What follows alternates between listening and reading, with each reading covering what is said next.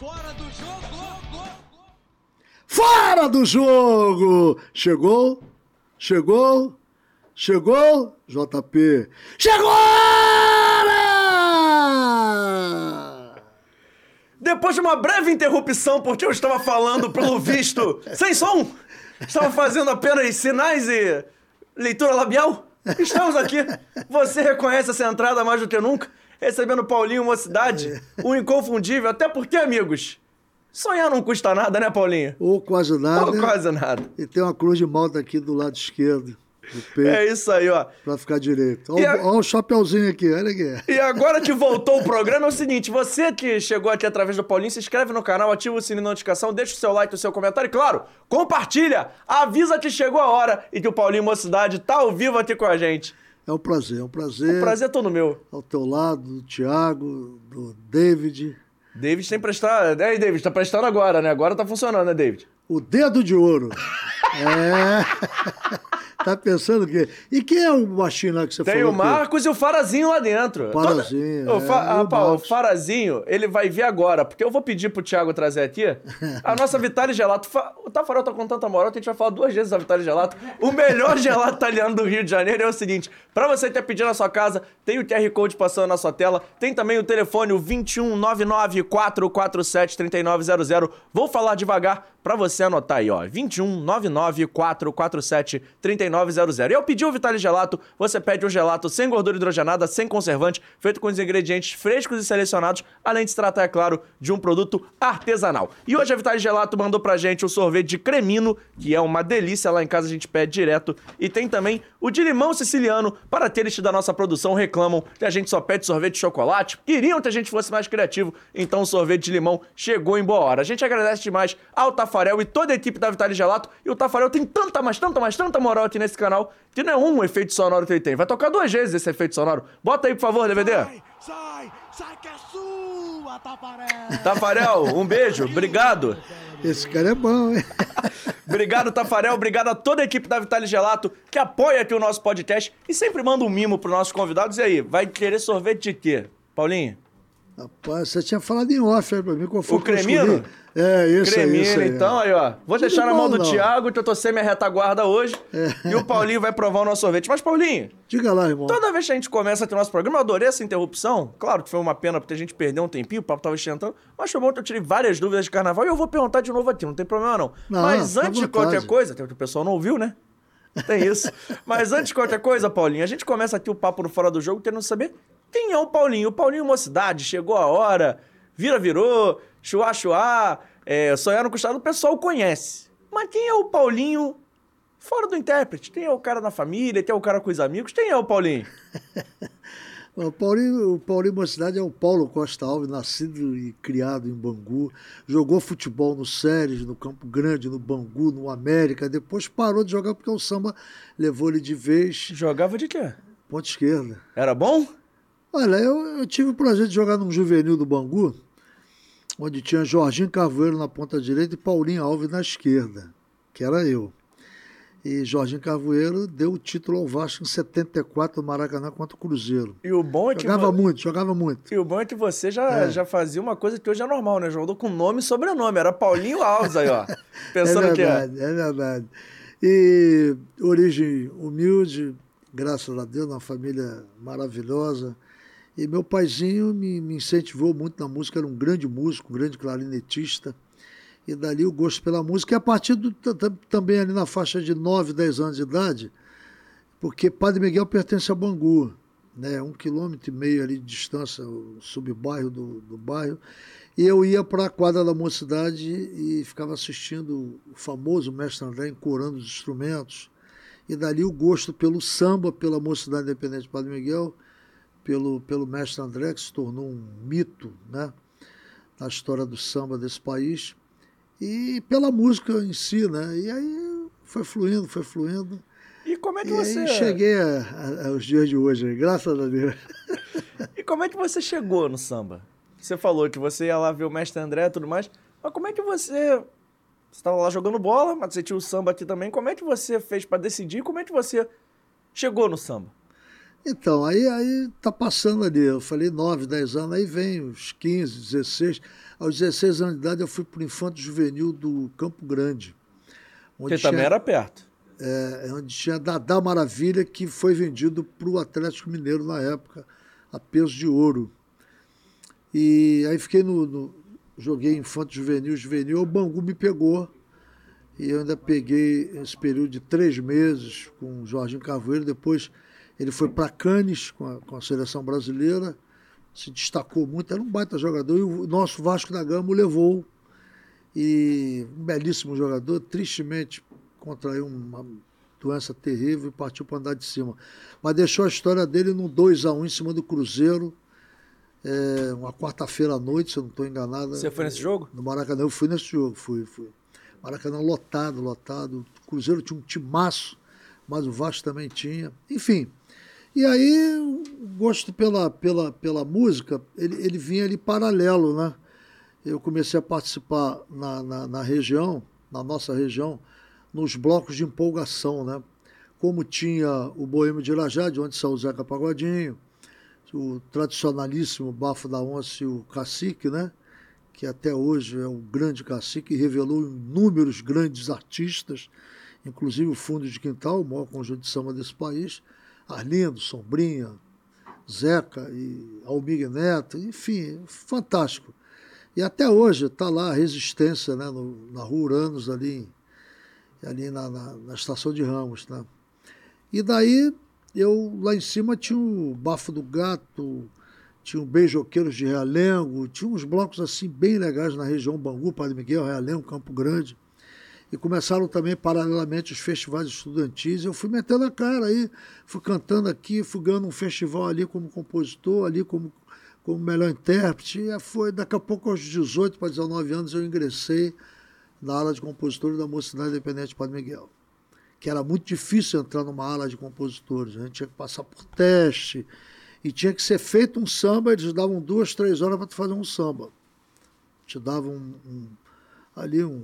Mas o tema era livre? Eles te davam um tema ali na hora, ó, daqui são 10 da manhã, uma hora da tarde, você chega aqui na reunião e canta o samba e a comissão aqui da, da ala vai analisar e vai dar a nota aqui se você passa ou não para integrar, integrar, integrar, melhor dizendo, aquela ala de compositora. As alas das escolas de samba eram muito fechadas. Você lembra mais ou menos o que tinha nesse seu samba aí de teste? Qual era não, o tema? Eu, eu, lembro, uma vez eu, eu procurei muito esse samba, é, falava de amor, eu me lembro muito bem. E eu sei que a, a, reunião lá na quadra da mocidade comendo solto, eu fui lá na estação de Padre Miguel, tomei uns conhaque, coisa e tal, fiquei embrasado e comecei a escrever e, e memorizar, não tinha essa facilidade de gravador, essas coisas todas, mas voltei para a reunião no término e cantei o samba. Pedi desculpas, ó, tô sem um aparato aqui legal. Não, canta, canta. Aí cantei, os caras, Sim, não, sim, sim. Teve mais sim do que não, graças a Deus. Eu ingressei na ala.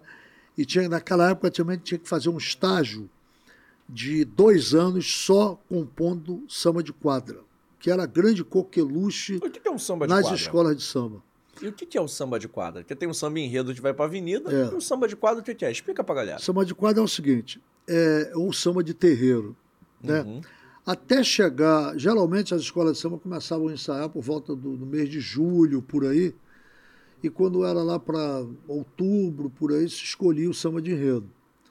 E nesse intervalo tinha que ter os ensaios, né? Então tinha uh, o concurso de samba de terreiro, ou samba de quadra. Torno a repetir. E das escolas de samba, todas aconteceram grandes e grandes sambas de terreiro que se tornaram sucessos nas vozes de grandes e grandes cantores e cantoras.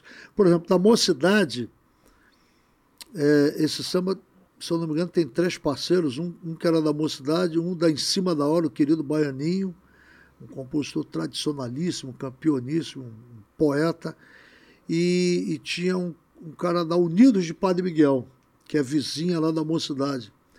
É, e Baiana, que foi um grande sucesso de Clara Nunes. Era samba de quadra da Mocidade. Ê, baiana, ê, ê, baiana, baianinha, ê, baiana. Isso explodiu nas paradas de sucesso. Até Não hoje é um- sabia, que maneiro. é um grande sucesso. E era por aí no Império, na Mangueira, no Salgueiro, na Portela, em, todo, em todas as escolas. Ó, E era isso aí, era preliminar dois sambas de enredo. eu vou deixar você dar uma colherada no sorvete, porque quem quiser contratar.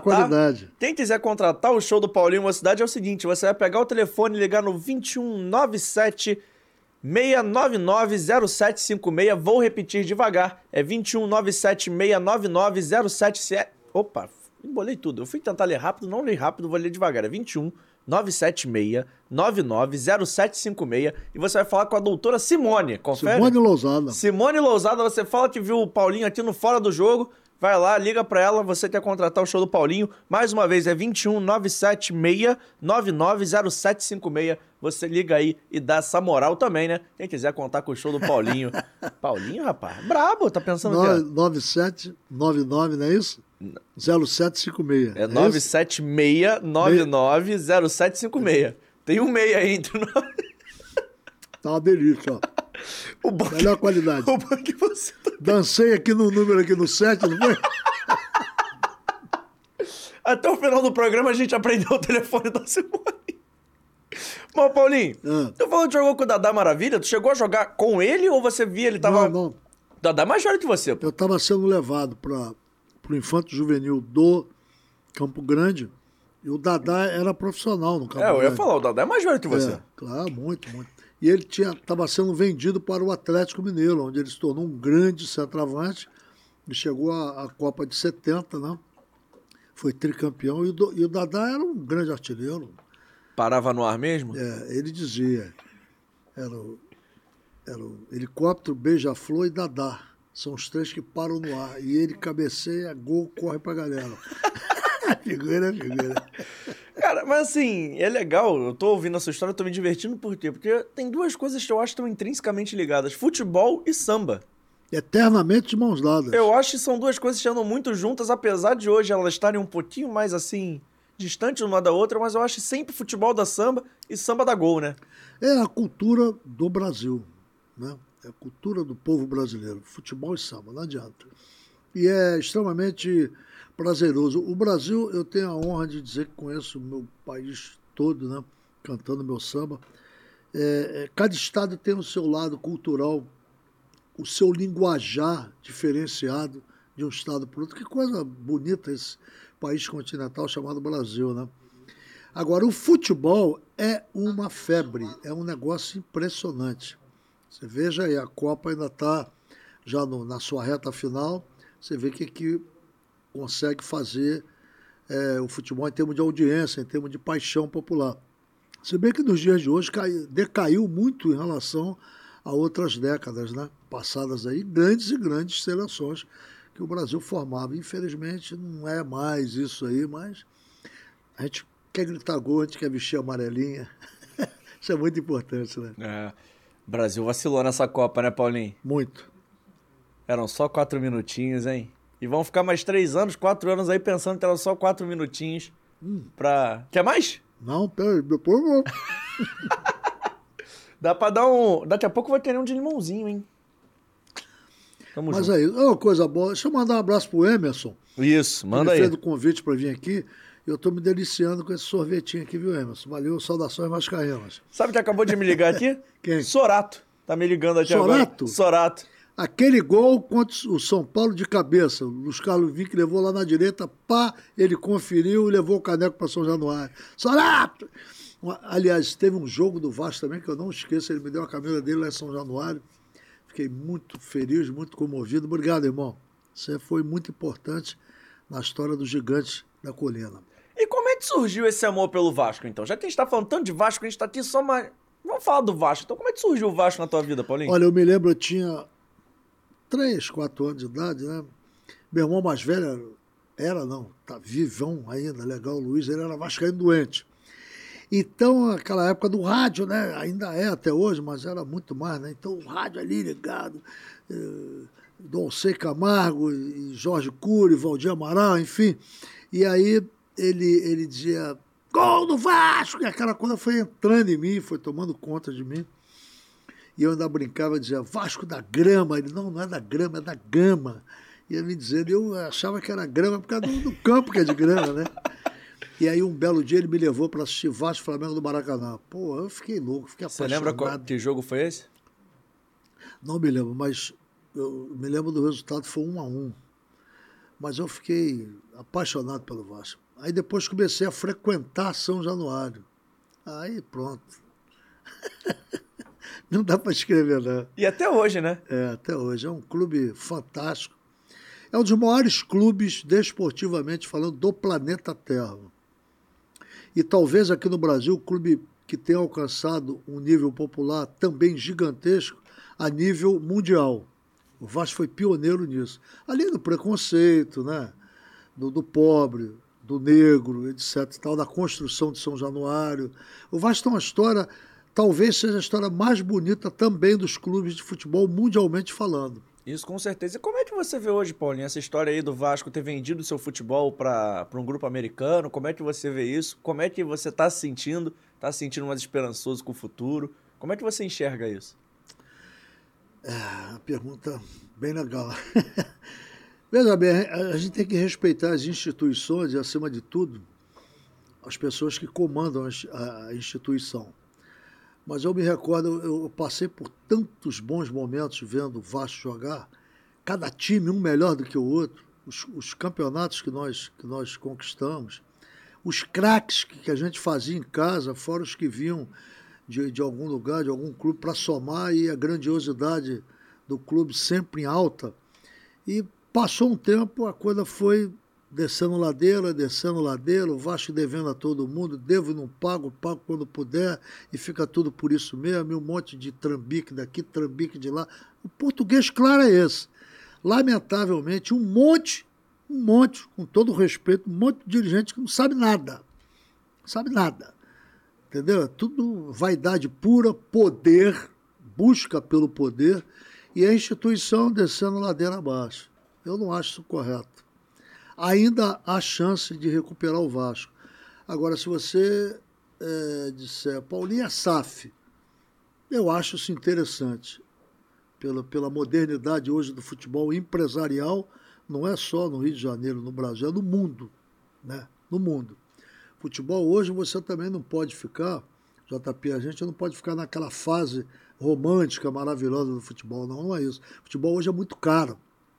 Muito caro, desde a formação da base até chegar em cima, e a estrutura em si do clube é muito grande. Mas o Vasco sempre teve isso. E ele foi deixando se perder a cada ano, se perder, se perder. E o clube foi se apequenando, apequenando, apequenando, apequenando, e chegou onde chegou. Eu, com todo o respeito à diretoria que lá está, nada tenho contra. Eu não sou eh, favorável à SAF, não. Porque eu acho que o Vasco é tão grande, tão grande, que se houvesse uma união dos grandes vascaínos, chamando o 12 jogador, que é a torcida, que é uma torcida fantástica, apaixonada, que sempre fez tudo pelo Vasco. Construiu São Januário, construiu o CT, construiu tudo. A torcida do Vasco se conclamar a torcida do Vasco é outro papo. E isso não foi feito. A torcida não é, é, é, é ela, ela tem um conceito gigantesco, mas ela não é comunicada de nada. Manda um patrocinador do Vasco, é isso aí, engula aí. Pô, não é por aí. Há vários anos que a gente vem fazendo times de várzea, time de pelada de várzea. Isso não é Vasco, não é Vasco. Nunca será Vasco. Tá aí essa SAF, já disseram não sei quantos milhões e até agora. Quais são as contratações? Já disseram mil coisas, a não ser que esteja a caminho. Eu não estou aqui julgando, não. Você que está me vendo aí, dirigente do Vasco, não fica com raiva de mim, não. Eu estou falando a verdade. Você tem um compromisso muito sério com essa entidade chamada Clube de Regatas Vasco da Gama. Não pode ficar dessa maneira. O Vasco não pode se apequenar. O Vasco sempre foi grande. Então, chegou a esse ponto, virou SAF? Virou. Tem que fazer um timaço, tem que fazer um timaço. Não tem dinheiro para cacete para colocar lá? Tem que haver investimento. Se não tiver investimento de craque, a torcida não vai chegar, não. Aliás, ela até chega, porque ela quer ver o Vasco aqui em cima. Esses três anos aí, só um time, um pior do que o outro. E ela chegou, e ela bancou, e ela pagou. E aí? E, como é, e onde é que está? O Vasco está chincalhado. O Vasco chega é, credibilidade na praça? Não sei se está como era, não. Ah, antes que você me pergunte, ah, era Eurico, ela não sei o quê. Eram eras muito boas, mas tinham também seus defeitos. É por isso que o clube veio batendo cabeça e descendo ladeira abaixo. É impossível isso, rapaz, é impossível. Outro dia eu estava conversando com meu querido Roberto Dinamite, nesse meu período aí que eu quis ser jogador e depois a música me levou de vez. Jogamos contra várias vezes, infanto, juvenil, contra o Zico também, a mesma faixa etária nossa. Roberto, muito triste, agora, infelizmente, peço a Deus que ele te dê muita saúde, muita saúde mesmo. Você é um ser humano fantástico. Fora da curva. Né? E eu me lembro muito bem quando o Roberto foi candidato, ele falou comigo: Paulinho, me ajuda aqui no Vasco. Eu sei que você é muito querido aqui no Vasco. Eu fui para lá, fiz o que podia, mas nem sócio eu sou do Vasco na época. Hoje comprei um título na época, me prometeram me dar um título, não sei o quê, não sei o quê, nunca me deram nada. Mas me pediam para gravar isso, gravar aquilo, gravar isso, gravar aquilo pelo Vasco. Como o Martinho, como Erasmo Carlos, que você foi agora, como tantos e tantos grandes ilustres vascaínos, que eles também não dão valor. Uma vez Roberto me chamou e falou assim, Paulinho, eles estão querendo revitalizar realmente a estrutura do Vasco. Eu sugeri pegar os grandes vascaínos, os grandes artistas e realizarmos grandes shows na sede do Calabouço, em São Januário, enfim, e a gente arrecadar muitas coisas boas financeiramente falando para o Vasco. É, revitalizar aquele colégio que eu acho que não tem clube no Brasil que tenha um estádio como tem o Vasco, um colégio profissionalizando aquele garoto que ele tirou da favela, que tem o dom de jogar bola, mas botar ele no caminho certo do estudo, né? E dali ele ir embora para a faculdade sem largar o esporte, evidentemente. E os demais esportes que hoje estão sucumbindo no Vasco, né? Vôlei, basquete, não sei uhum. o quê, não sei o quê, um monte que já foi pro ar, porque não tem verba para bancar. E o carro-chefe, que é o futebol do Vasco, que a gente está batendo aí nessa mesma tecla. Então, não quero me estender muito, Deus te ilumine, Roberto, mas ele foi presidente para tentar salvar o Vasco, botar ele no buraco. Quando ele olhou para um lado e para o outro, deixaram ele a pé. E ali todo mundo que bota sua grana quer tirar o, com juro e correção. E tudo na conta do Vasco, tudo na conta do Vasco. Não queimaram mais o Roberto, porque ele é um ídolo fantástico.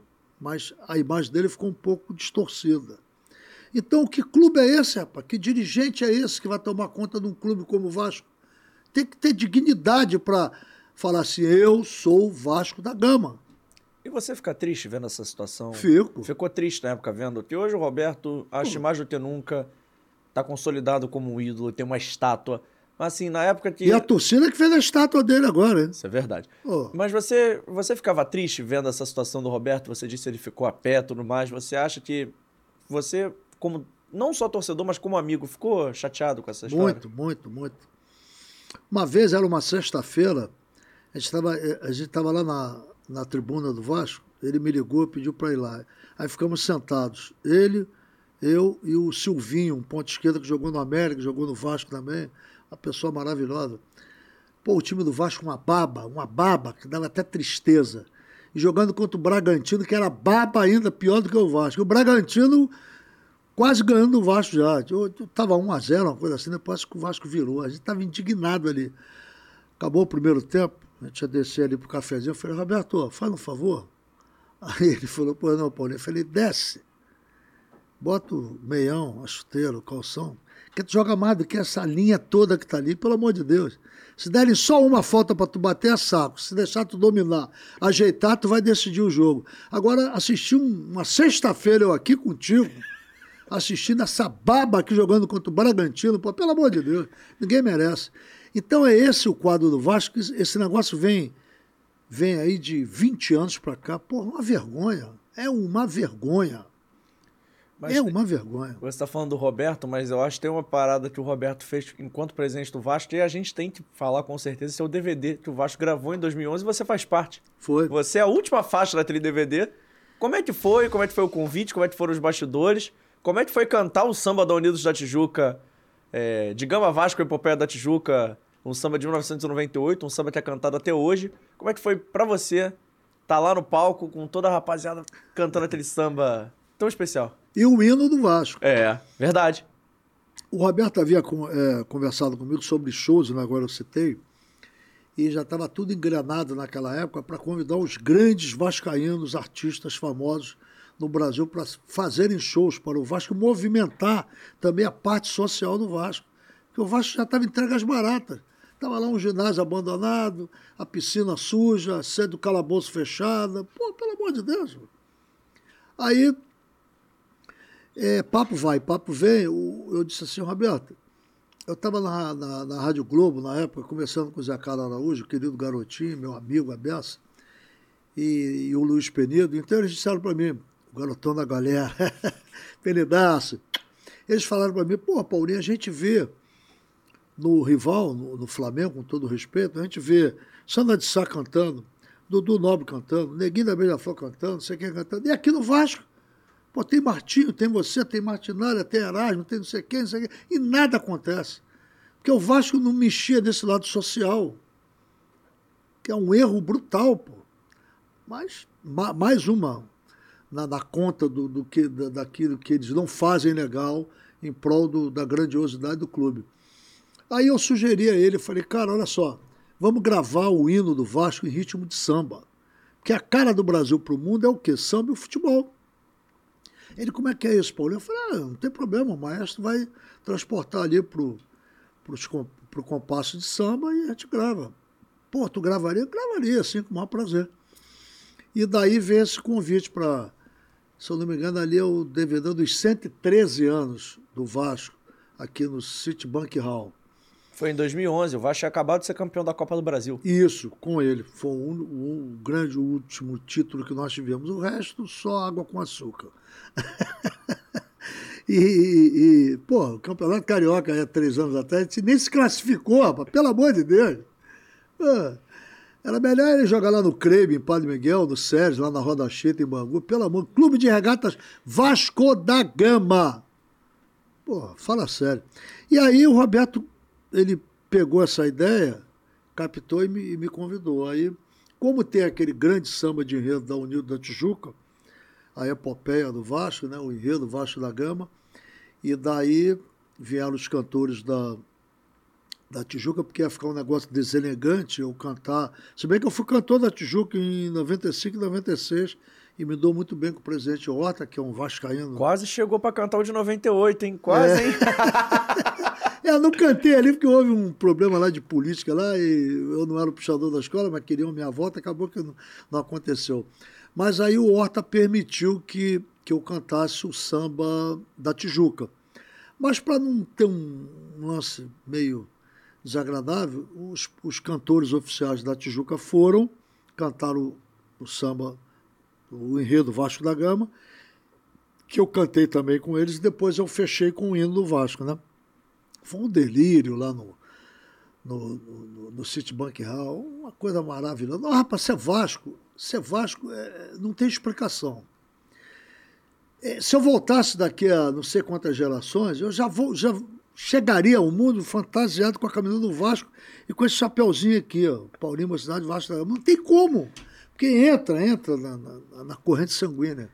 Ô, Paulinho, mas me, mas me conta uma parada. Porque, assim, esse samba foi para as arquibancadas do Vasco, mas diversos sambas seus foram cantados.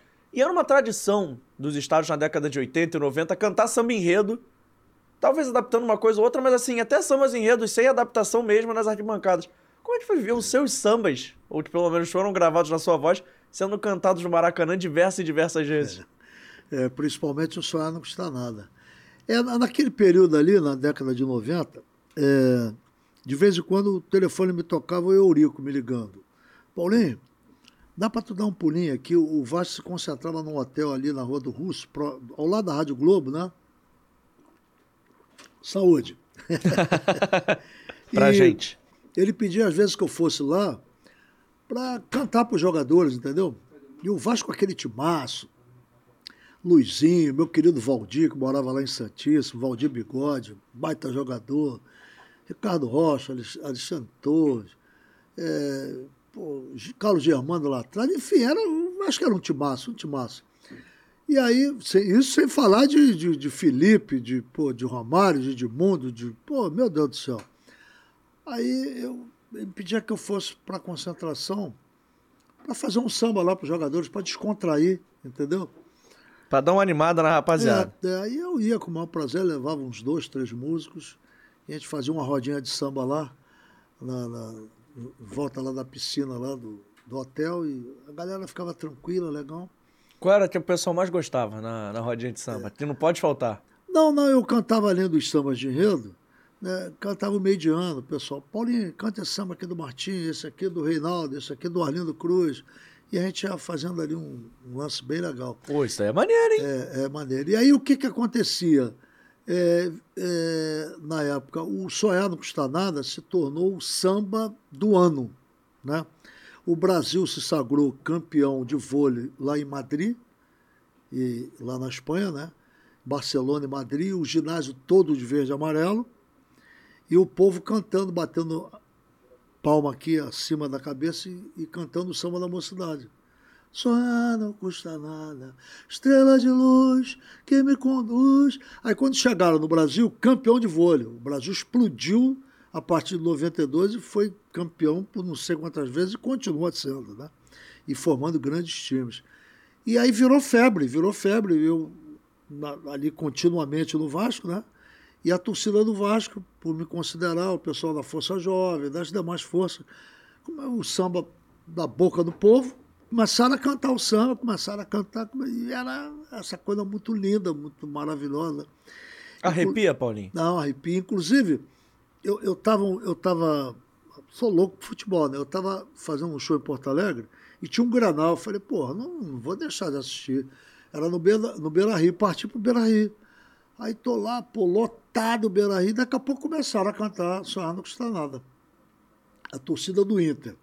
Aí daqui a pouco ela parava, cantava do Grêmio. E daqui a pouco elas cantavam juntos. A mesma coisa aqui, Vasco Flamengo, Vasco Botafogo, Vasco Fluminense. Pô, que coisa espetacular.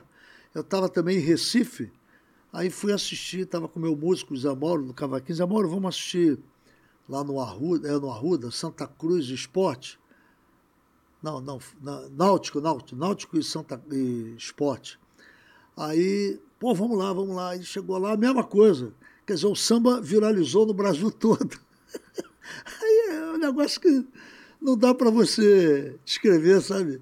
Em São Januário, às vezes eu estava sentado lá na social vendo o Maracanã, São Januário também, mas no Maracanã, tupido e a galera cantando, e eu ficava assim, de bobeira, né?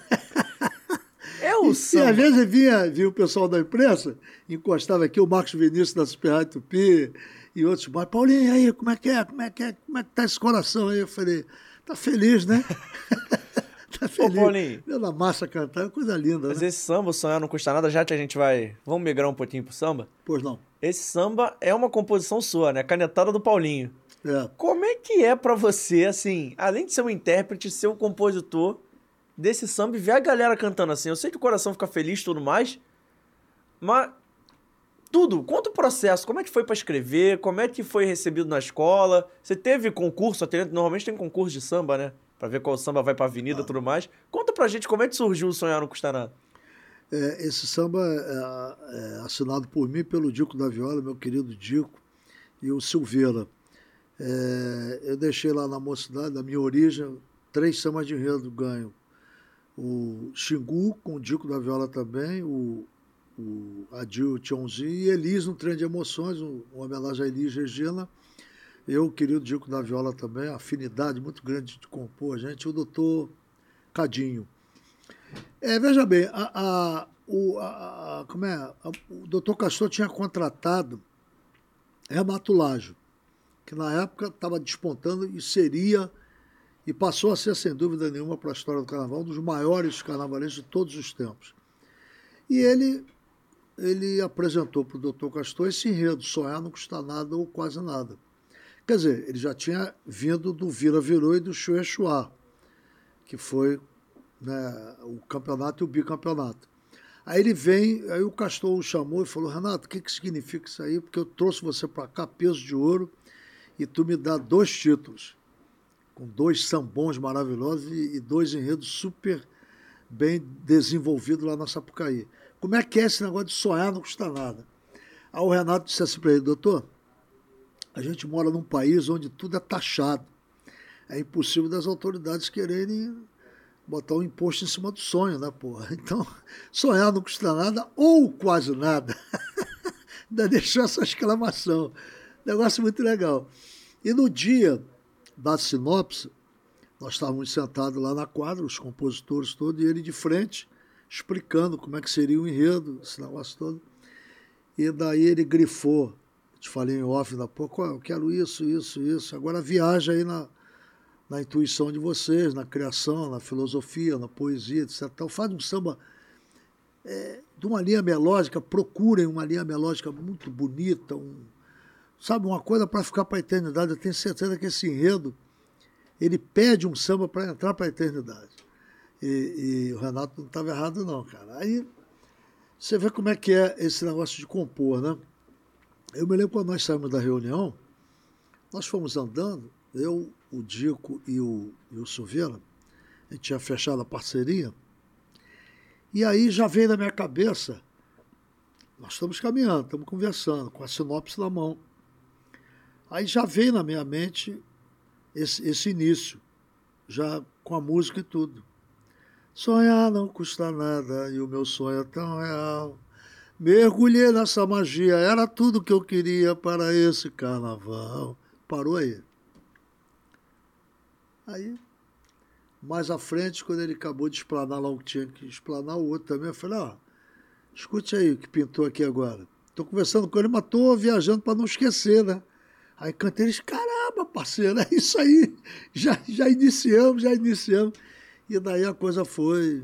Em 15 dias a gente aprontou o samba. E esse samba tem uma curiosidade, porque são. Não digo que são raros, mas são poucos sambas, tem dois refrões tão bons quanto esse, né? Tem o Estrela de Luz que me conduz e tem também. Você vai. Aí eu vou levantar pra você cantar, não vou. não vou cantar sozinho, não. É, a gente você foi tava. Você estava me explicando, tem parte alta, parte baixa, aí tem. É, por aí. No off você me explicou como a gente constrói um samba. Eu tô quase aqui, não, mentira, não tenho a menor, menor capacidade, mas, É. cara, que loucura, esse samba foi Não, muito é, bom. Você lê a sinopse, né? entendeu ali a explicação que foi dada a você, aí você começa a criar, né? Entendeu? E aí é isso aí que eu acabei de explicar. Agora, o. o Como é que vocês chegaram nesses dois refrões, assim? Como é que vocês, na hora que foram construir o samba, vocês provavelmente escreveram um refrão, escreveram outro e falaram assim, caraca, temos dois refrões, encaixaram É. os dois na mesma música. Ficou esse pedacinho aí. Ficou esse pedacinho aí. Aí, eu me lembro, era uma quinta-feira, nós marcamos uma, um encontro lá no barzinho Padre Miguel, para nós é, alinhavarmos né, Uhum. as ideias e cada um vinha com um pedacinho que fez durante esses dias todos e coisa e tal. E daí, na sexta-feira, na, naquela quinta-feira mesmo, à tarde, eu ia viajar para o Acre. Eu ia fazer um show no Acre e só voltaria terça ou quarta da semana seguinte. Entendeu? Aí foi a primeira vez que eu fui ao Acre. Depois voltei lá várias vezes, tenho alguns amigos por lá. E aí, um calor insuportável lá, que ali é a linha do Equador, né? Aham. Passa no centro da cidade, né? Então, marco zero, latitude zero, longitude zero.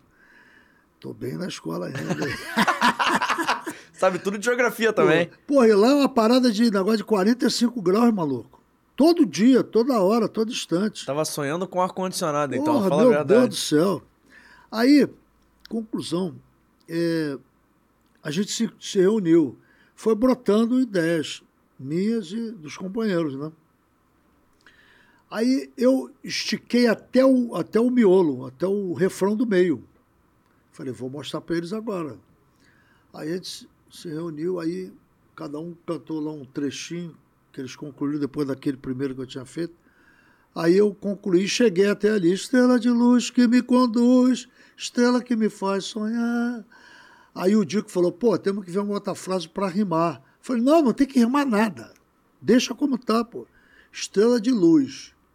Essa estrela chama-se Jesus. Que me conduz, estrela que me faz sonhar, não precisa de rima. A melodia já está encaixando aqui de uma forma tão sublime, tão perfeita, que não precisa rimar nada. Só repete, o refrão é bis, né? Estrela de luz que me conduz, estrela que me faz sonhar, estrela de luz que me conduz, estrela que me faz sonhar. Ai, amor! Aí esse amor foi uns 15 dias. Eu voltei na outra semana, eles estavam com um pedacinho, com outro, e a gente foi. Em 20 dias a gente matou o restante. Toda hora surgiu uma ideia diferente. E até chegar lá no final, eu sugeri também o refrão que você me perguntou ainda há pouco. Dois refrões muito bons. Foi você que fez os dois refrões, então? Não, o, o segundo eu iniciei e os parceiros terminaram. Que eu falei, cara, vamos entrar num lance de Sapucaí já saindo do enredo e ao mesmo tempo dentro do enredo. Né? Eu vejo a lua no céu, a mocidade a sorrir. Essa, essas duas frases são minhas. E eles, de verde e branco as cores da escola na Sapucaí, né? Eu vejo a lua no céu, a mocidade a sorrir, de verde e branco na Sapucaí. E tem, um, e tem uma parada legal aí, porque no final, quando a escola vai saindo, né, normalmente esse final da música gente vai repetindo, né? Então a escola tava saindo, todo mundo de verde e branco. É verdade, é verdade. Cara, que legal. Que legal. Pô. É o samba da sua vida, Paulinho? É. Assim, depois de tudo que você fez no samba, quando você olha para trás, você fala assim, é essa a música? É essa. Tem outras mais, por exemplo, quando eu comecei carreira, é, eu fui contratado pela RCA Vitor na época, aí fiz o meu primeiro LP. Na época era LP, LP e cassete, né? E daí é, eu compus uma música junto com o Jurandir, meu parceiro, já está lá no andar de cima. A gente, pô, sem carro, duro, esperando o ônibus no, no ponto, né? Lá em Bangu, para vir para Vila Isabel, a casa de bamba do Martim, às sextas-feiras, que era a maior roda de samba que tinha no Rio, junto com a do Bola Preta aqui no, no céu da cidade. Aí eu falei, pois, aí uma fila, né? Uma fila. E o ônibus ainda não tinha chegado. Aí, aí o Jurandir reclamando, caramba. Falei, pois é, a gente de subúrbio é assim, rapaz, tem que sofrer mesmo. Você vê, fila para formar, para entrar, para furar e para sair, porque o cara fura e se dá bem. E, e, o outro sai porque se dá bem, então sai pé da vida porque alguém furou, criou uma confusão ali. E aí foi brotando fila para formar a fila, fila para entrar na fila, fila para furar a fila, fila para sair da fila. Vamos formar! fila para formar, para entrar, para furar e para sair. Foi o maior sucesso. Rapaz, Olha, fui cantor mascarado do Chacrinha. Como é que é a história? É, o Chacrinha tinha um programa, o, o maior programa de audiência. Eu sei, o programa do Chacrinha. Chacrinha. Aí ele foi para Bandeirante de São Paulo. Ele, ele tinha um quadro, um programa chamado Cantor Mascarado. Aí o cantor mascarado estava com a máscara, né? Só que ninguém sabia que era você, então. Tu estava mascarado? É, é ele estava com a máscara aqui, igual o Zorro, né? Com uhum. negócio aqui. Aí, dava cinco entradas, era, era ao vivo o programa, hein? Aí o cara, cinco, era o mês todo, as quatro semanas. Da última semana tirava a máscara e ele cantava a música toda. E o Chacrinha pedia para a galera escrever. Para saber aí, quem, para acertar. É, é, é. E aí, aquele ali tinha um rachuncho com a gravadora. e aí, o que, que acontece? Ele, eu cantava, eu cantava o refrão. Aí o Chacrinha me abraçava, aí dizia assim para a galera: é o Roberto Carlos? Pô, claro que não é. É o Martim da Vila? Não. É o Zeca Pagodinho? É o Paulinho Mocidade, galera? É! que ele já estava mais, né? Aí eu saía. Daqui a pouco, 10 minutos, eu voltava, cantava novamente aquela música. E nisso a gravadora está trabalhando a música nas rádios. A música tinha tudo para estourar. E estourava realmente, entendeu? E no último programa rolava isso aí. Aí tirava a máscara e cantava a música por inteiro, né? e aquela carta sorteada levava uma grana. Bom. Né? Então era essa parada. Essa música aconteceu e ali tinha uma, o título do disco era Se o Caminho é Meu. Mas foi uma música que não foi trabalhada por causa do apelo comercial da Olha a Fila, que é o nome da música. Depois a Dona Ivone Lara vai e grava o samba e vira o maior sucesso. Então ficou uma música muito, de muita referência na minha carreira. Que dizia assim: Se o caminho é meu, Deixa eu caminhar, deixa eu. Se o caminho é meu, deixa eu caminhar, deixa eu, deixa eu. Se o caminho é meu, isso explodiu. Vamos arredondar o papo. Peraí, que eu tô com muita dúvida. Você vai falando e vão surgindo perguntas na minha cabeça. Mas Vambora. antes, antes de eu falar de Dona Ivone, de eu falar mais de Chacrinha, eu tenho uma pergunta pra fazer sobre um samba anterior ao Sonhar Não Custa Nada, que é o Chue Chua. Eu quero saber pro intérprete. Você falou que o Sonhar Não Custa Nada você escreveu tudo mais, mas o Chue Chua chegou pra você. Quando chegou e você leu lá o início, tudo mais, tipo assim, o refrão tinha Chue Chua, tudo mais, como é que foi pra você? Como é que eu vou cantar isso? Como é que rolou? Como é que foi pra você? Que era um samba de água, tudo bem, mas não é normal chegar com um refrão com uma onomatopeia assim. Não, deixa eu te explicar o seguinte. Tem até uma historinha muito. Toda música tem uma história, né? T- Tinha um compositor na Mocidade Independente de Padre Miguel chamado Antônio Corrêa do Espírito Santo, popular Toco. Era um poeta, um poeta, um poeta. Escrevia muito. É, Silas de Oliveira, o poeta do, do Império Serrano. O Toco era o poeta da Mocidade. E ele cantava muito e tinha uma, uma, uma sensibilidade para compor fora, fora do, do normal. E o enredo de 90, Vira Virou, a Mocidade Chegou, aquele samba também era dele, dele, do Jorginho e do Tiãozinho. E o enredo de 91, o enredo chamava-se é, é no Chuê, Chuê, no Chuê, Chuá, As Águas Vão Rolar. Era o título do enredo, do Renato Lage também. E daí o, o, a linha poética do Toco era fora da curva mesmo. E o refrão, o refrão era esse, é no chuê, chuê, é no chuê, chuá, não quero nem saber, as águas vão rolar. Era o refrão. E aí, rapaz, o samba explodiu na quadra, não tinha como, não tinha como não, não ganhar esse samba. Mas no dia da final do samba, eu cheguei na quadra, a quadra botando gente pelo ladrão, né? Aí já me avisaram que o doutor Castor queria falar comigo. Aí, pô, e o Castor adorava o toco. Aí eu chego lá no, no camarote, aí tá o doutor com algumas autoridades, alguns artistas da Rede Globo, televisão, enfim, mu muita gente. A mocidade era a escola do momento, então todo mundo ia para a mocidade, os artistas todos, os jogadores de futebol, era um, uma constelação. Aí, quando eu chego aqui assim, o segurança me levando, aí já abriram o portão, aí o Castor vem, me abraça, me leva assim pro canto. Aí diz assim para mim, tudo bem, garoto? Ele me chamava de garoto. Tudo bem, doutor. Ele falou assim, eu mandei te chamar porque eu quero saber qual é o samba, porque tu que vai cantar. Então tu que vai sentir aqui, entendeu? Aí eu falei, aí ele, ainda disse assim, eu que boto a grana, agora tu canta. Qual é, qual é o samba?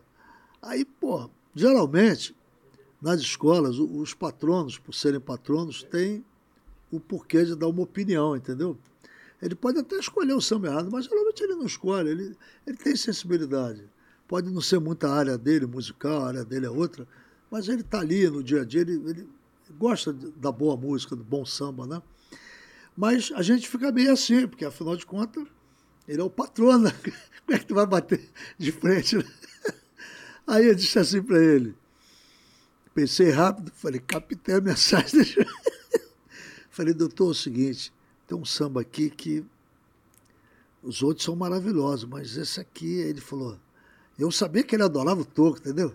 Aí, eu, aí ele, o rosto dele assim, pertinho do meu, aí eu disse assim para ele, é no chuê, chuê, é no chuê, chuá, não quero nem saber, as águas vão rolar. Aí ele me deu um beijo e falou, vai, vai, vai, vai fazer teu lobby, vai fazer teu lobby. Era aquele samba que ele tinha o maior prazer que ganhasse realmente, e ele ia fazer o presidente da escola anunciar, e agora com você no samba do toco. Pô, era toda a alegria que ele queria, né?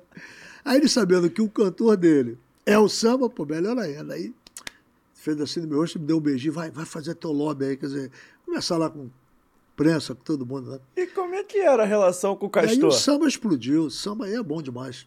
E sua relação com o Castor? Você tá contando aí essa história do samba, mas como é que era, no geral, ter um patrono igual o Castor, que talvez seja o maior patrono da história do samba carioca e mundial? É, e do futebol também. No futebol.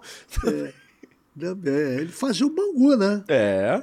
É o seguinte, o, o, o Castor é uma pessoa muito pragmática, muito, muito protagonista sempre, mas o cara também de um, ó, de um raciocínio rápido, entendeu? Rápido, The Flash, entendeu? E cara muito inteligente, muito inteligente, muito inteligente mesmo. E ele, ele, ele fazia de tudo, por exemplo, a área dele, ele morava em vários lugares no Rio de Janeiro, Barra, Leme, Copacabana, enfim, outros lugares fora do Brasil, fora do Rio também. Cara de um poderio financeiro gigantesco. A outra parte de vida dele não interessa a gente, aí é com a justiça, né? Mas era um tremendo cara. E, e ele, ele, ele. As coisas deles todas estavam em Bangu, porque oriundo lá, o pai dele foi patrono do Bangu, o seu Zizinho, entendeu? E depois ele pega a veia do pai. Enfim, o Castor era um cara emblemático demais, eu estou a repetir. Muito inteligente. Então ele fazia muito pela região, pelo Bangu, pela mocidade, sabe? Então ele era um cara muito, muito flexível, muito flexível. Tinha que saber lidar com ele, entendeu? Mas ele era um cara muito, pô, o que, que tu quer? Vamos lá. Curto e grosso, sabe? Não tinha erro, não tinha erro com ele, não. Vamos partir para cima, vamos ganhar, temos que ganhar isso aí. Vamos embora. Pronto. Entendeu a parada? Inclusive, agora mesmo, eu tenho um podcast meu também, lá em Bangu, nós temos a TV Oeste. Começamos agora, tem seis meses no ar. Que legal. É, Divulga eu... aí pra rapaziada então, por favor. É, já estou divulgando, ó, TV Oeste, Bangu, é só você entrar no YouTube, TV Oeste, vai lá no, no, no Cast Hora, chegou a hora do Paulinho Mocidade, tá lá o meu programa. E essa semana agora eu entrevistei o Artuzinho, foi um craque. Caracaço do Bangu. Jogou no Bangu, jogou no nosso Vasco jogou no Corinthians, jogou em vários clubes, craque, craque. E morava lá, ele morava em Senador Camará, entendeu? Já que a gente está falando de Bangu, vou te perguntar. Pois Já que não. a gente está falando de Bangu e Castor, tem um jogo que talvez seja decisivo para a história do Bangu pro mal, porque o Bangu acabou perdendo a final do Campeonato Brasileiro, se eu não me engano, de 85 contra o Curitiba. Foi, no Maracanã. Minha memória ainda é boa. Como é que foi para você que é de Bangu ver o Bangu perder aquela final? Pô. Você que estava ali sempre no samba, estava ali Tava na região, como é que foi Tava. pro Castor perder aquela final? Como é que foi, assim, pra galera de Bangu? E dizem que, que teve um golzinho ali que, que, valia, né? Que o Bangu merecia ter sido campeão. É, os né? caras cara roubavam o Bangu, era sacanagem, pô, entendeu? É, eu tava lá no Maracanã, inclusive é, foi uma parte da bateria da mocidade, foi... Rapaz, o Castor fez o que pôde, agora o Ado, um grande jogador, tá lá até hoje, mora lá na, na região, de vez em quando a gente se encontra. Tremendo cara, tremendo jogador, agora Perder, perdeu, né? Fazer o quê? Até o Zico já perdeu o pênalti, o Roberto, grandes jogadores perderam. Agora na Copa a gente está vendo aí o emocional ali na hora, independente de você saber bater. Você tem que saber bater, acima de tudo. Se ocorreu decidido naquilo que você vai fazer, você tem uma chance muito grande de fazer o gol. Né? Que o goleiro arrisca. Tem goleiro que realmente tem uma intuição fantástica. Ele vai bater ali na minha esquerda, é ali que eu vou. É a intuição do cara, mas o cara tem 0,1 décimo, por cento, um décimo para poder defender um pênalti. Né? Agora, tem goleiros muito altos, muito elástico, de muita flexibilidade, e, enfim, mas o jogador, quando. Você viu agora o Messi ontem de ontem batendo no pênalti. Você, ele pode até perder, mas ele, ele vai no. Ele, ele, ele já passa para o telespectador uma tranquilidade tão grande, tipo, eu vou fazer, não tem como eu não fazer, porque eu sei bater. É diferente, eu sei bater, eu vou bater, vou fazer o gol. Verdade. Entendeu? Então aquilo foi uma noite trágica, o Bangu não merecia, fez um baita campeonato, os esforços foram muito grandes por parte da diretoria do Bangu e, claro, do patrono Castor de Andrade. O time era um timaço. Dava então, gosto de ver esse Bangu aí? Dava, dava, dava dava gosto. E eu estava falando do Artuzinho há pouco. Inclusive, dá uma olhadinha lá na TV Oeste, no YouTube. Tem um especial que eu estou fazendo com o Artuzinho. Artuzinho era craque. E ele mesmo diz, pô, cara, jogar com. comandado pelo doutor, pô, é outro papo. pra tu ver, você deve ter ouvido falar, você é garoto novo, mas lá em Bangu tinha a Toca do Castor, que era a concentração dos jogadores. Aparece no documentário do Castor. Então, isso, você tá ligado. E aí, o Arthurzinho conta uma história legal, porque eu estava lá de vez em quando, que alguns jogadores eram meus amigos. Na época tinha o Luizão, centroavante, meu amigo pra caramba. Então, constantemente eu estava lá. E o Castor chamava lá o, o Catuca, que era o supervisor, dizia assim, Catuca, como é que é? A galera aí tá querendo que, pô, doutor, acho que eles estão querendo comer uma feijoada sábado, pô, tem jogo domingo. Faz a feijoada pra garotada, pô. Faz o seguinte, dá 500 pratas para cada um para jogar um baralho hoje à noite. Entendeu? Ele era o rei do jogo, né? O que mais? Eles estão precisando de quê? Se alguém tiver algum problema, ah, negócio da troca do carro, de não sei quem, manda me procurar.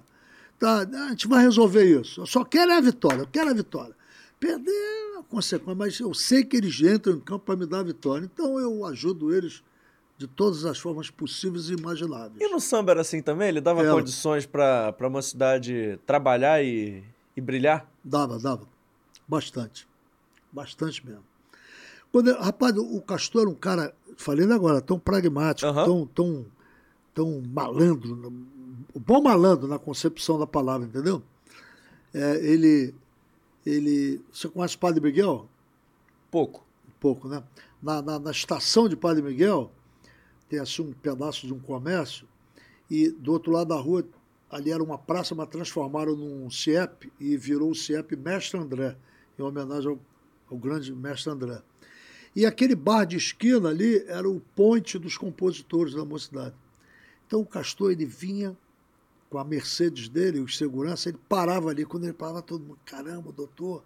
Aí ele descia, afrouxava a gravata, e aí, como é que vai vocês? Tudo bem? Pá, sei o quê. JP, tá bebendo o quê? Uma cervejinha? Bota mais outra para ele. Não sei o quê, o Toco tá bebendo cueca, bota a garrafa para ele aí. Vamos... Entendeu? Então ele, ele, ele cativava todo mundo, metia a mão no bolso, pá. Alguém chamava ele no canto, doutor, já sei, tá precisando de quê? Toma isso aqui, isso aí te ajuda? Senão me procura amanhã. Quer dizer, ele tinha uma integração muito grande, uma vontade sempre de ajudar as pessoas, entendeu? E aí, vida que segue, cara. Então todo mundo gostava dele, ele tinha aquele, aquele prazer de ajudar as pessoas, né? Pra gente fechar, eu juro que a última pergunta que eu vou fazer sobre o sonhar ah, não custa... Não, à vontade. Não, pra fechar o sonhar não custa nada, é a última, tá? A gente foi no, foi no Chuechua, voltou, mas é porque você tava falando, a gente tava conversando em off sobre ser tricampeão, o quão difícil é ser tricampeão seguido por uma escola de samba, né? E a mocidade bateu na trave com o sonhar não custa nada. Mas você acha que isso também deu um charme para esse samba, que ele virou o samba da galera mesmo, virou tipo que um campeão moral no final das contas? Ele é cantado até hoje, todo mundo sabe cantar, independente de qual lugar do Brasil que você esteja, ele é tocado. Você acha que talvez ser campeão, claro que faz falta, mas faz menos falta porque ele sobrevive até hoje, vai sobreviver por mais incontáveis anos? Bela pergunta. é, então tem uma curiosidade aí, veja bem, a Sapucaí, a Marquês de Sapucaí Nova, aquela, aquela obra ali fantástica né, do Niemeyer, ela foi inaugurada em 84, se eu não estou enganado. Né? A, primeira, a campeã foi até a Mangueira, a primeira campeã. E no, até aquele momento ainda não tinha tido a, a tricampeã da Sapucaí. Quase que a Mangueira foi, quase que a Imperatriz foi, quase que a Mocidade foi, e voltou novamente para a Imperatriz. A Imperatriz foi, foi a tricampeã, a primeira tricampeã da história. E foi comigo cantando. seria anteriormente com a mocidade, né? É, da Imperatriz foi 99, 2000, 2001. E, olha, é um negócio assim. Para o carnaval dos dias de hoje, você ser campeão já é muito difícil. Porque é, das 12, seis, sete vem brigando pelo caneco. Né? Então vamos botar seis. Das outras seis, já fica difícil até para as campeãs com essa história Justamente, aí. são seis nas campeãs. Das outras seis, três brigam para estar tá entre de seis a décimo lugar. E as outras três brigam para não cair. Então tem três que brigam ali, pô, trazendo quase pro futebol. Tem seis que brigam pelo título, três ali que brigam pela Sul-Americana, ali para ficar no meio da tabela, isso aí, isso aí. e três para não cair. Três... Libertadores Sul-Americana ou então vai embora. e aí, o que, que acontece? É, todo mundo tinha a mocidade como a tricampeã. Porque não era só a questão do samba. A mocidade foi considerada, na época, o melhor enredo dos últimos 15 para 20 anos, o melhor samba de enredo dos 15, 20 anos, para trás até aquela data. fantasias, alegorias, enfim, tudo, tudo, tudo, tudo. E, no entanto, a escola foi vice-campeã. Aí fica um negócio difícil de você explicar. E tem mais, tem mais um detalhe. Perdeu aonde ela não poderia perder de jeito nenhum. Ela perdeu meio ponto no enredo e no samba de enredo. Aí não dá para tu explicar mesmo, de hipótese nenhuma, como é que isso aí aconteceu. Ficou chateado? Lógico, mas assim. Oh. Acho chateado, com perdão do palavrão. Mas ficou puto no dia? Porra, totalmente.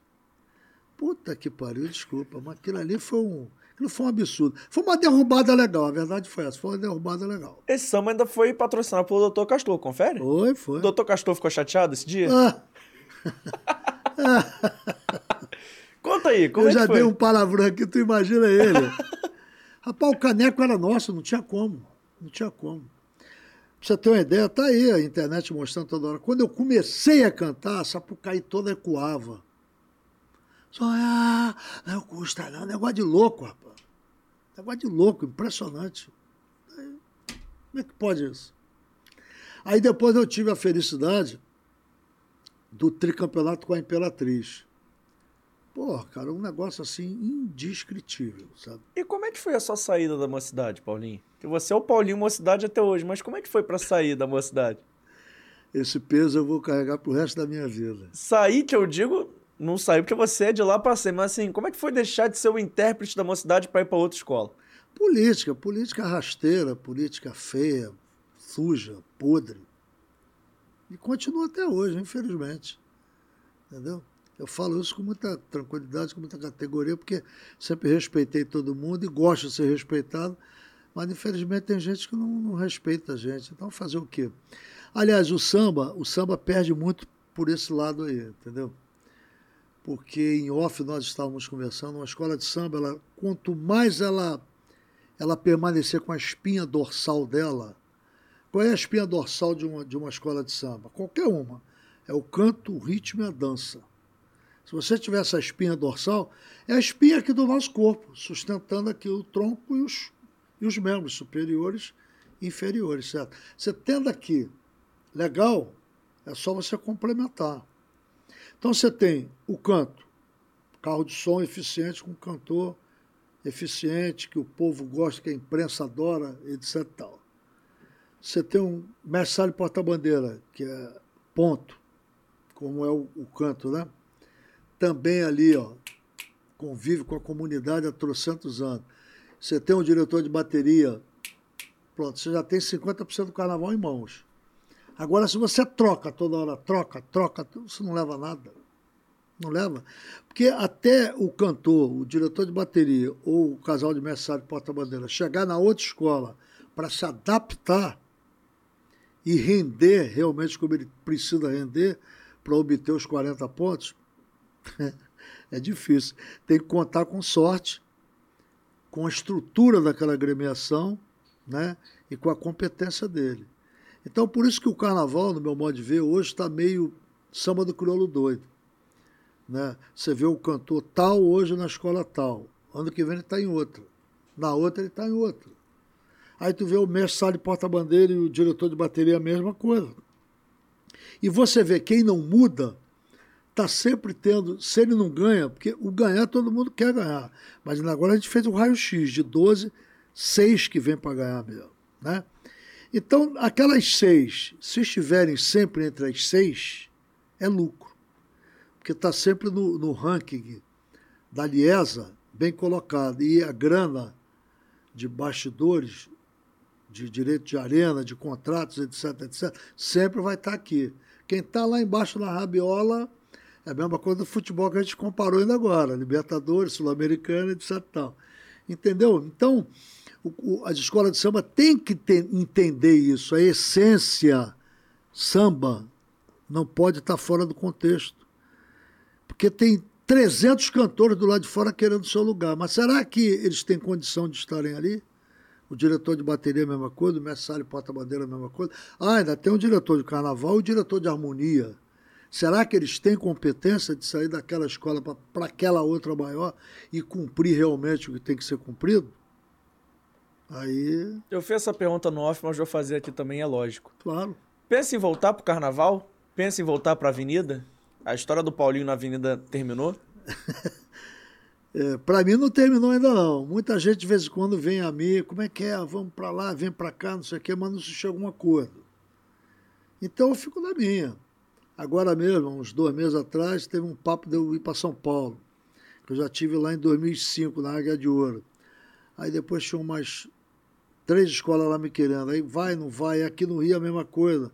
Paralelo a isso, graças a Deus, eu sempre tive o meio de ano.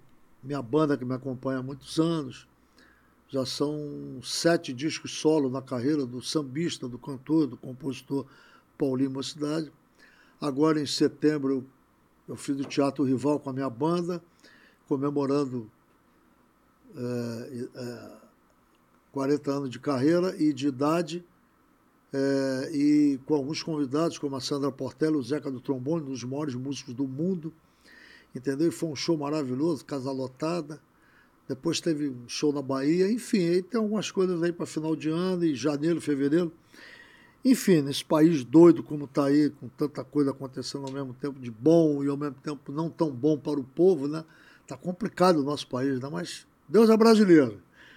E aí, quanto ao carnaval, entrar ali na determinada escola por entrar, não faz mais muito a minha cabeça, não. Tem quatro títulos na Sapucaí. É difícil pra caramba tu ganhar um. Tu ganhar quatro, A meta um dia ainda é fechar a mão de título? É. Se não fosse o vice da mocidade, eu teria cinco, né? Da era Sapucaí Nova, os ganhadores são Neguinho, Neguinho acho que tem oito, Jamelão cinco e eu quatro.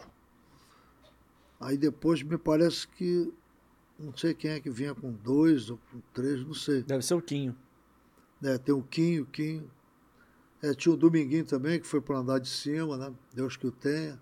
Enfim, é, alguns têm lá um, tem, a maioria não tem nenhum. Mas, enfim, não, isso aí, ali, todos ali são bons. O, o problema é o seguinte, tem alguns que fazem a diferença, né? Porque se saiu o Paulinho, ou não sei quem, vai sempre ter alguém ali para substituir. Mas será que, que ele é sangue azul mesmo ou não? E lá, lá o bicho pega. E como é que é, cara, cantar na avenida? Como é que é a preparação de um intérprete de escola de samba? Porque você fica quase mais de uma hora, quase duas horas cantando a mesma música, sem deixar o ritmo cair, você tem que percorrer a avenida. Como é que é a preparação? Porque não tem que ter um preparo são- só de gogó, mas de corpo também, pra andar pela avenida toda. né? A avenida é longa. É, são 82, né? Uma hora e 22 minutos cantando o mesmo samba. Dependendo do tamanho do samba, a gente canta ali uma média de 80 vezes o samba, 100 vezes. Chega uma hora de cansa, não? É, veja Conta, bem, o, conta aqui pra gente. Quando o samba é bom, beleza. Mas quando aquele samba não, não empolga tanto, você não começa a olhar assim, pô, tá faltando. Tá chegando a hora, não? A gente não tá andando, acelera aí. Começa a empurrar o carro de som. cara, eu tive o desprazer de pegar um samba. é, Eu tive pra desprazer, é ótimo. É desprazer, porque cantar aquilo ninguém merece, nem, nem mesmo o Paulinho Mocidade. O samba é muito ruim, e aí eu não vou fazer milagre. E os compositores ainda disseram que eu não estava cantando bem. Pô, não podia cantar melhor do que aquilo que eu cantei. Foi um samba até da minha mocidade. Eu não eh, resguardo o nome dos autores que se acham ótimos compositores, não são não. São razoáveis. E com todo respeito, mas não é lá essa, esse futebol todo não. Tu puxou, E- até, uma, e- tu puxou e- até uma dúvida minha, Paulinho. E o enredo em si que não era tão bom. Então, um samba pobre de melodia, de, de métrica, pô, de, de poesia, de, pô, de a melodia, a harmonia, enfim, um negócio complicado pra caramba. Mas tudo bem, já foi, já passou. Mas isso foi difícil de percorrer a avenida toda. Você começava a olhar e falar assim. Eu tava doido para chegar lá no final, né? E chovia muito ainda. Pô, tudo errado, meu amigo. Quando chove, é horrível quando chove? Pro cantor, assim. É verdade, é verdade. Esse, esse carnaval mesmo, eu tava. vi- Vieram com guarda-chuva para mim. E aí eu fiquei um pouquinho, depois falei, não, não, não, não, pô, não quero não, deixa eu ir assim mesmo. E eu tava super molhado. E cada caminhada que eu dava, a água subia até a canela. Tanto que eu cheguei lá no, setor 13, o sapato desmontou todo, tive que ir a pé. É, é, então aquilo vai afetando as cordas vocais, entendeu? Muita chuva, muita chuva. Pô, cara, negócio complicado. Agora o preparo é o seguinte, o preparo é, primeiro, a gente ensaia muito até chegar o carnaval. Então o, som, o tom tá casadinho, legal, as vozes que te acompanham, tá tudo certinho, tá tudo legal. Não tem como errar. Por mais adrenalina que se tem ali, se tem mesmo, entendeu? E muita. É, você está ensaiado, é só você controlar o teu emocional e largar, pronto. Entendeu?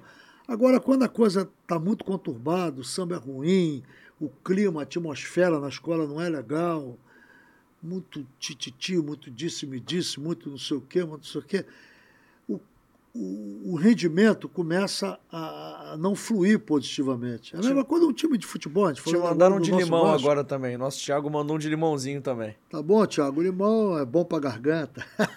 Ele queria um de Nutella, Thiago, mas tudo bem. E aí, você vê um time de futebol, a gente falou do nosso Vasco há pouco. Quando está tudo certo no clube, tudo certo, realmente vai ficar tudo certo. O jogador joga com tesão, com vontade. Tem carnaval de centro entra sabendo que vai ganhar e tem carnaval de centro sabendo que vai perder? Desculpa a pergunta, mas. Igual o jogo de futebol, você jogou bola. Tem jogo de centro assim, caraca, tá tudo dando certo, o time durante a semana foi tão bem que você fala assim, pô, meu irmão, esse jogo pode ser o Real Madrid do outro lado que a gente vai vai passar por cima. No samba também é assim? É, porque. Por Quando mais... você vê a escola lá, você vê o samba, você vê que tá tudo. A energia tá boa, tu fala assim, pô, esse ano aqui dá para chegar? É, porque olha só, eu falei de seis escolas, certo? Uhum. Ali, brigando pelo título de 12. Mas você sabe, independente da sua, pela raça, determinação e, e talento que você tenha, e, e, a tua bateria, o teu enredo, todo, todo o conjunto em si, os conjuntos para se chegar até lá. Mas você sabe que a escola tal, sem dar nomes, e a escola tal é a tal, é o bicho. e talvez seja o bicho maior do que a tua. Então, tu vai dar tudo de, de você. Né? Mas. E, e, tem mais um detalhe: carnaval, como é futebol, tem os bastidores, cara. Você não ganha só ali, não. Você ganha nos bastidores. Aquele tri que a mocidade perdeu, aquilo foi bastidores, cara. Que era impossível perder um campeonato daquele, impossível. Impossível. Mas e aí? Todo mundo, ninguém acredita, ninguém acredita. Então tem isso pra caramba. Tem muito isso, muito, muito. Quando você estava falando aí do samba tudo mais, do samba ser bom, do samba ser ruim, eu fiquei com uma dúvida. Você participou de vários concursos de samba como compositor. Já teve algum samba, não que o outro que ganhou era melhor ou pior, mas teve um que você escreveu e falou assim: caraca, esse samba tipo é muito bom, não sei o que vai funcionar super na avenida e acabou não entrando. E você acabou perdendo, entre aspas, assim, esse samba, porque se ele não foi pra avenida, meio que. Perde é, um pouco, né?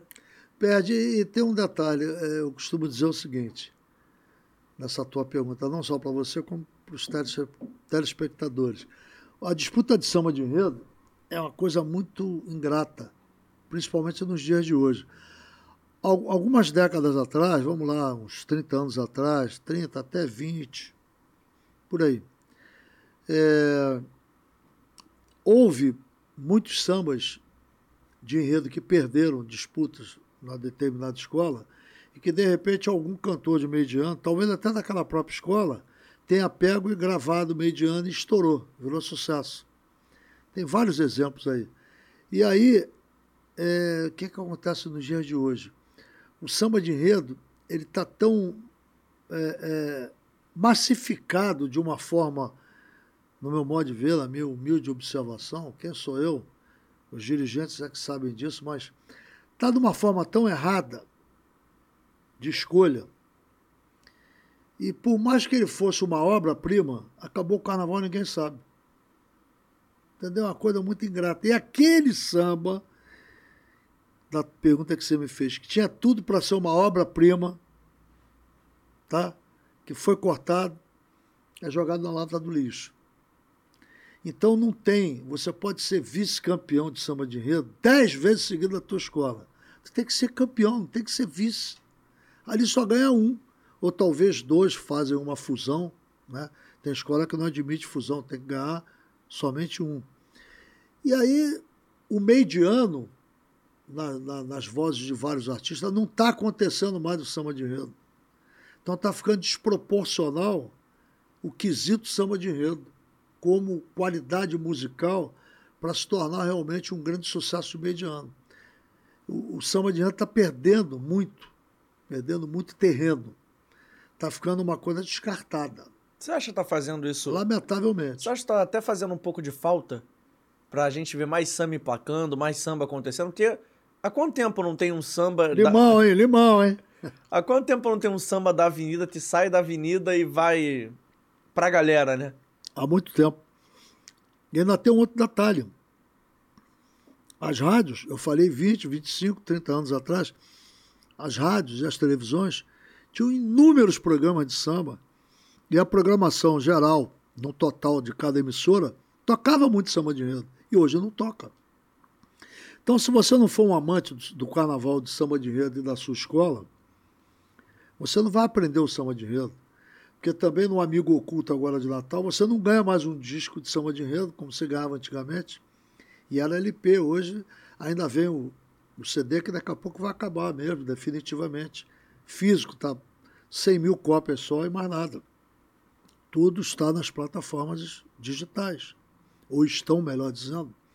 Então, quer dizer, está se perdendo muito e, e, esse, e esse é um, isso é um crime culturalmente falando, crime.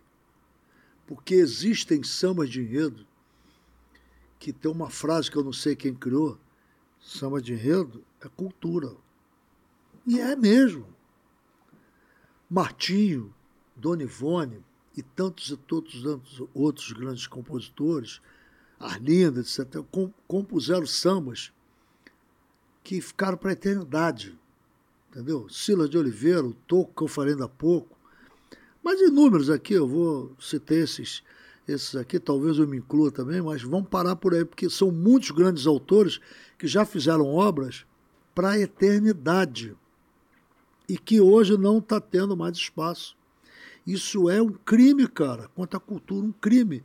E veja bem, o carnaval é a maior festa audiovisual do planeta Terra realizado na Sapucaí, aqui no Rio de Janeiro.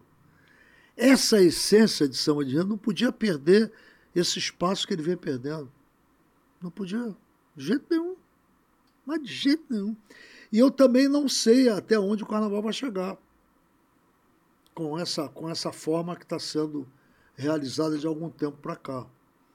Não está se tendo um incentivo maior e o samba de está ficando descartável torna a dizer um crime cultural. Seríssimo, seríssimo. É uma pena, né, Sérgio? Muito, muito, muito, muito.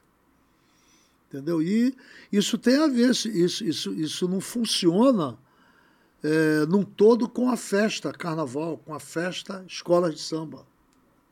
Não funciona, está perdendo, está perdendo, perdendo, perdendo.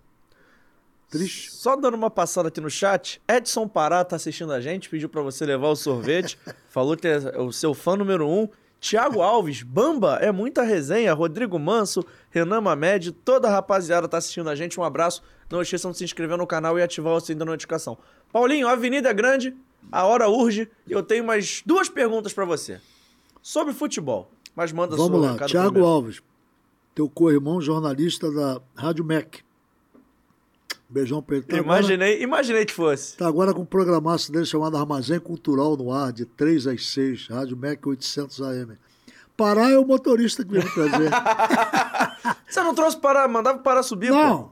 ele ia contaminar esse ambiente, ele é Flamengo, pelo amor de Deus, pô. Aqui pra tu, aqui não, tu vai entrar aqui não.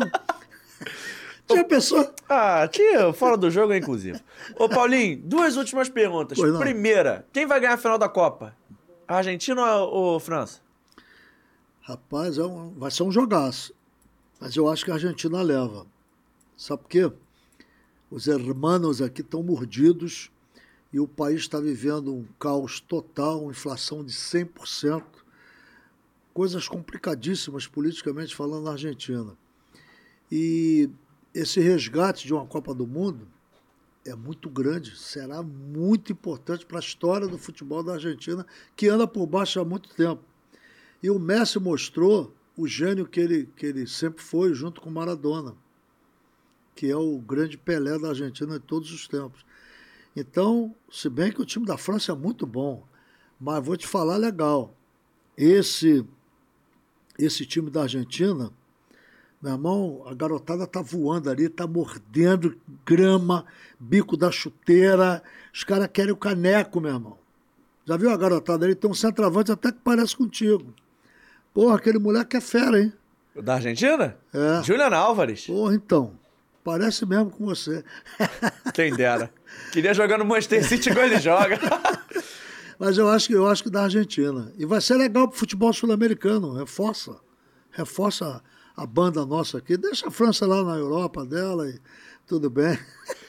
E a última pergunta é a seguinte: já que a gente tá falando de centroavante e tudo mais, antes de qualquer coisa, já te convidando pra voltar aqui mais vezes, o papo foi muito bom. Você, por favor, volte.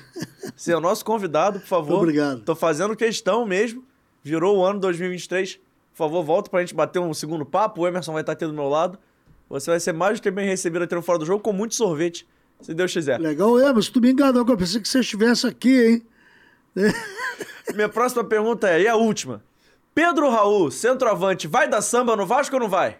Vai. Sabe fazer gol.